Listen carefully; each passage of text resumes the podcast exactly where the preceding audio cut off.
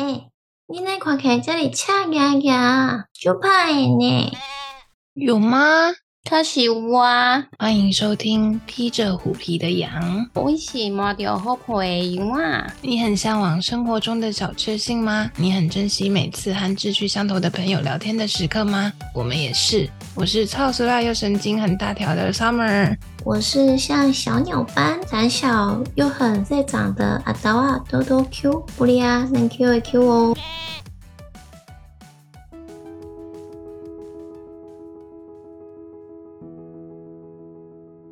上一集呢提到关于蔡天凤烹尸案骇人听闻的事件，让我想到了，其实我也曾经遇过恐怖情人。上一集片尾提到，前男友因为车祸的关系，我担心他的伤势，所以去看他。最后要离开家里的时候，被他用手勒住了脖子，无法动弹。当下我就是假装顺从他。很怕激怒他，小心翼翼的安抚他。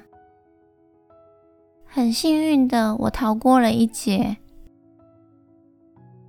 回家后，我就知道完全不能相信他的鬼话了，因为我跟他分手，他不接受，所以今天就突然可以这样对我吗？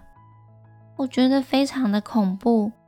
他开始使用各种死缠烂打，像水蛭般的吸着我不放。刚开始我不接他的电话，不理他的各种讯息，他每天还是疯狂的骚扰我。我甚至很怕回家，怕回家被他堵到。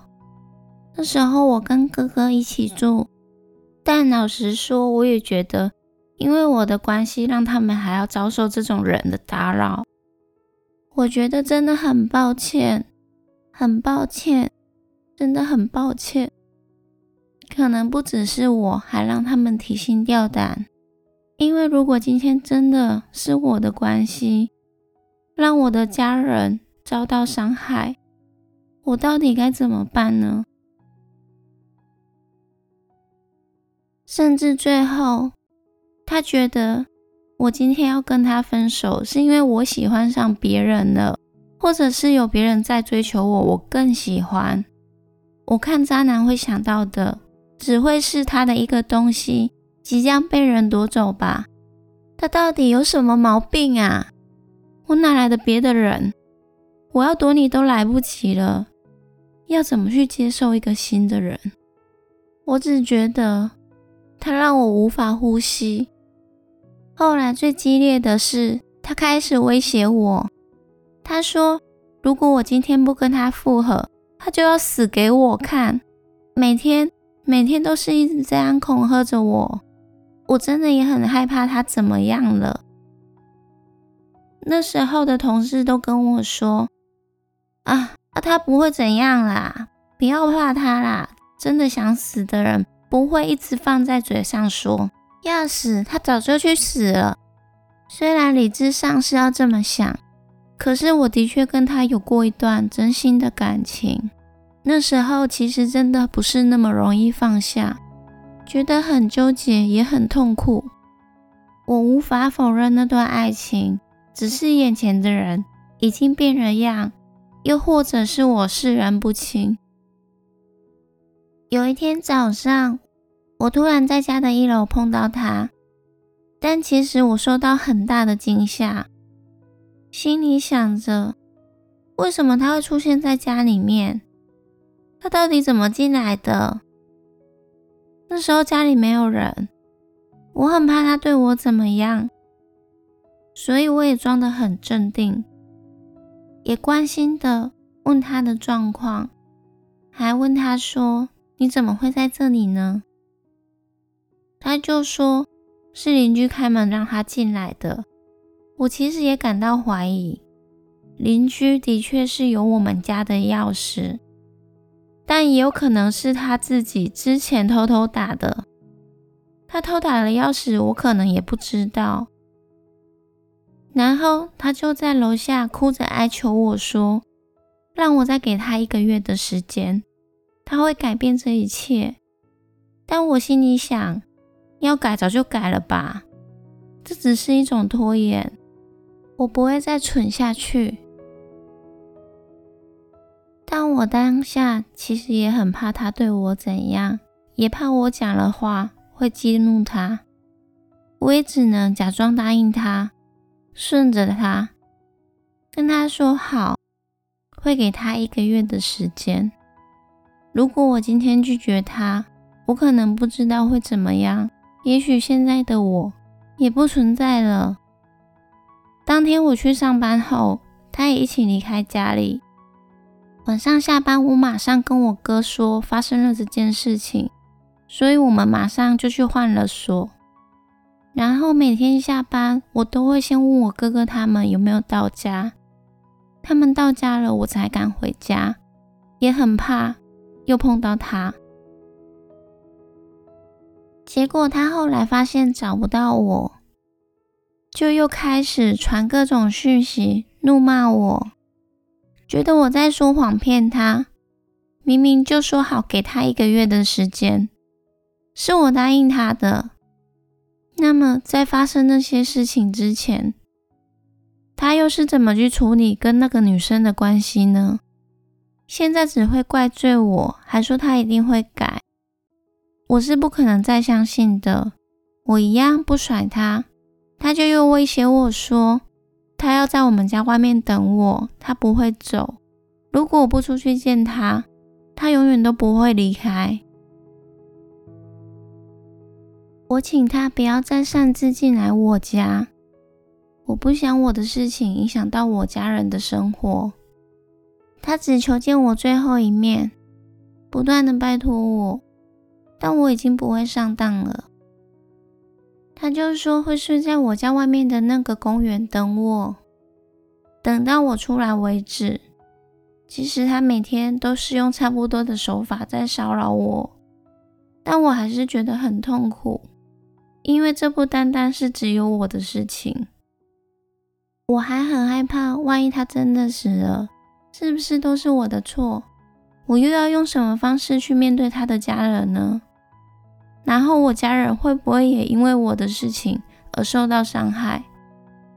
我每天都有各种担心、害怕，也觉得非常的难过。但其实我也不知道该用什么方法去解决这件事情。其实软的跟硬的他都用过，还有寄一堆礼物来给我。他还做了一本书，全部都是我跟他的故事。但还是于事无补，毕竟是他先对不起我的。他可能觉得用这些物质跟浪漫可以感动我，也许我就会回心转意，但那是不可能的。我现在还想起一件事情，就是有一天我跟朋友在外面的时候，那时候在看展览，结果看一看的过程中。我突然收到一封简讯，说我现在还有心情玩得很开心。哇，我心里觉得超毛的，他是不是在跟踪我？所以他到底跟了多久？他知道我在做什么吗？怎么会传这么变态的简讯？我害怕的不敢回家。幸好那时候我的好朋友一直陪着我，还让我去他们家住。想要保护我的安全，我非常的感谢他，而这件事情我一直记在心里，也记得他对我好的一切，我衷心的感激他。演变到某一天，他还对我撂下狠话，说他已经拿好绳子，准备要在公园上吊自杀了。他还情绪勒索我说。他今天要自杀，都是我害的。我听了无敌害怕，怎么办？到底怎么办？那时候半夜，我哥都睡了，我不想要吵到他们。我最后想破了头，突然想到电视上宣导的生命线。我的人生第一次打给张老师，不是因为我想自杀。而是前男友扬言说他要上吊，所以我就鼓起勇气打给张老师。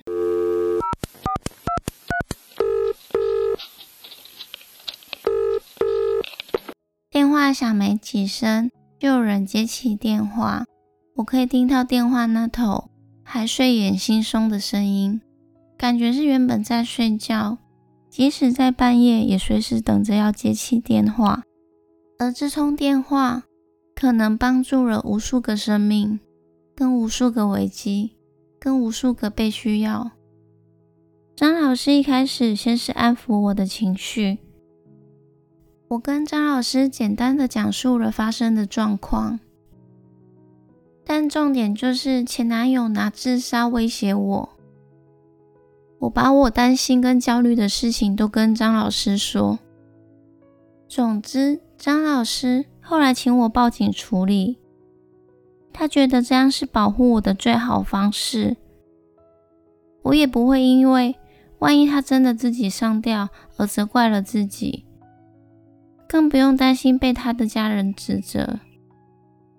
最后要挂掉电话前，张老师跟我说：“妹妹，明天还要上课，请我也可以寻求学校老师的帮忙。”或者父母，他们都会帮助我。总之，他可能觉得我的声音是一个无助的国中生，因为遇到感情问题不知道该怎么办吧。但我也没有时间跟他解释，就非常的感谢他的帮助，跟他说了再见。挂掉电话后，我还是挣扎了一阵子，才鼓起勇气打给了警察报警。我不知道要用什么样子的心情去报警。对于他，那时候我还是有感情的。对我来说有多么煎熬，多么煎熬的才能打下那通电话。虽然现在回想起过去，真的觉得很蠢、很笨，但我已经脱离了那个当下，所以我才看得清楚。报警后，警察很快的来我们家了，开始了整个询问流程。警察有分别去公园找他，结果他就逃走了耶。最后又传了一堆讯息跟我说，我竟然敢报警，我竟然这么对他，还反过来觉得我心狠手辣，用各种叉叉娘对我彪骂。而他每次的怒骂都让我更清醒了一点，让我明白了眼前这个人有多糟。可是跟大家说，报警真的非常的有用，他就真的没有出现在我家外面了，也没有再用死威胁我了。事后警察也有反复来追踪我的情况，他们也说有持续派同仁去追踪他。让他不要靠近我。自从报了警，我开始安心很多。所以电视上为教宣导的张老师生命专线真的是有用。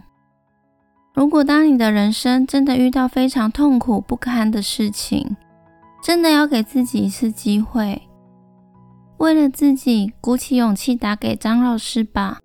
如果这世上还有可以救赎你自己的方法，请你一定要这么做。